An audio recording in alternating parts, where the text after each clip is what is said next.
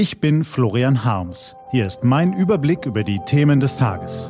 T-Online Tagesanbruch. Was heute wichtig ist, Montag, 2. November 2020. Direkt vor unseren Augen. Der perfide Krieg im Kaukasus. Gelesen von Till Schäbels. Bevor es losgeht, ein kurzer Spot. Sind wir noch ganz dicht? Immer mehr Menschen leiden an Osteoporose. Deshalb braucht es die Aktion Knochenstarkmacher. Informier dich auf Aktionsbündnis-osteoporose.de. Was war? Wir neigen dazu, nur das zu sehen, was direkt vor unseren Augen geschieht.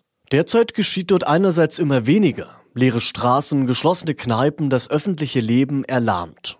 Ab heute gilt der neue Lockdown, doch schon am Wochenende waren vielerorts seine Vorboten zu spüren. Andererseits geschieht vor unseren Augen derzeit enorm viel. Die Kritik an den jüngsten Corona-Beschlüssen schwillt an, ebenso wie die Kritik an den Kritikern. Die islamistischen Verbrechen in Frankreich zeigen uns, wie gefährlich die pervertierte Variante des Islams noch immer ist. Der wilde Wahlkampf in den USA, der brüchige Burgfrieden in der CDU, der beharrliche Freiheitskampf in Belarus. Von überall fliegen uns Nachrichten entgegen. Trotzdem gehen manche Ereignisse im Aufmerksamkeitsstrom unter. Und eines davon möchte ich heute Morgen herausgreifen. Der Krieg in Bergkarabach nimmt Tag für Tag an Brutalität zu, kostet immer mehr Menschenleben, spielt aber in den meisten Medien trotzdem keine große Rolle. Dabei sind die Ereignisse dramatisch. Auf den Schlachtfeldern im Kaukasus ebenso wie in den Verhandlungen zwischen den verfeindeten Aserbaidschanern und Armeniern. Bei ihren Gesprächen am Freitag in Genf sicherten beide Seiten zu, Angriffe auf Wohngebiete zu vermeiden. Doch das Versprechen hielt nicht einmal 48 Stunden. Gestern meldeten beide Kriegsparteien neue Angriffe auf bewohnte Gebiete. Armenien warf der aserbaidschanischen Armee vor, die Stadt Matuni zu beschießen. Aserbaidschan beschuldigte die Armenier, die Stadt Terter und mehrere Dörfer zu attackieren. Ist es schon das dritte Mal, dass eine vereinbarte Feuerpause in dem Konflikt gebrochen wird? Oder doch das vierte oder fünfte? Kaukasus. Das klingt in den Ohren der meisten Mitteleuropäer weit weg. Irgendwo dort unten, wo irgendwo immer Konflikte herrschen, ist ebenso. Doch diesen Zynismus sollten wir uns selbst nicht gestatten. Wir sollten nicht denselben Fehler machen wie im Syrienkrieg, an dem irgendwann kaum noch jemand in Europa Anteil nahm. Wir sollten die Augen öffnen und uns für das Schicksal der Frauen und Kinder in den Kellern interessieren.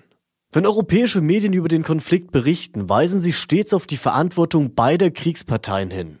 Das ist einerseits richtig, andererseits gerät so aus dem Blick, dass die Aggression ungleich verteilt ist. Aserbaidschans autoritärer Präsident Ilham Aliyev hat die Öleinnahmen seines Landes genutzt, um seine Armee massiv aufzurüsten.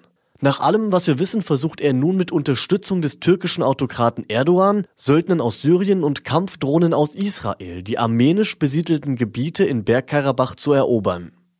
Dabei setzen seine Soldaten offenbar verbotene Streumunition gegen Zivilisten ein. Die Wunden, die diese Geschosse reißen, sind bestialisch. Die Armenier feuern zurück und schießen dabei offenbar ihrerseits mit geächteten Waffen. So geht es hin und her, Tag für Tag, Auge um Auge, Zahn um Zahn. Und in Moskau, Ankara und Jerusalem sitzen Herr Putin, Herr Erdogan und Herr Netanyahu und müssen sich fragen lassen, warum ihre Länder durch Waffenlieferungen die erneute Eskalation dieses seit Jahrzehnten schwerenden Konflikts zugelassen haben. Das heißt, wenn sie jemand fragt. Denn genau das sollten die Diplomaten in Berlin und Brüssel nun schleunigst tun. Und zwar nicht zu leise. Was steht an? Die T-Online-Redaktion blickt für Sie heute unter anderem auf diese Themen.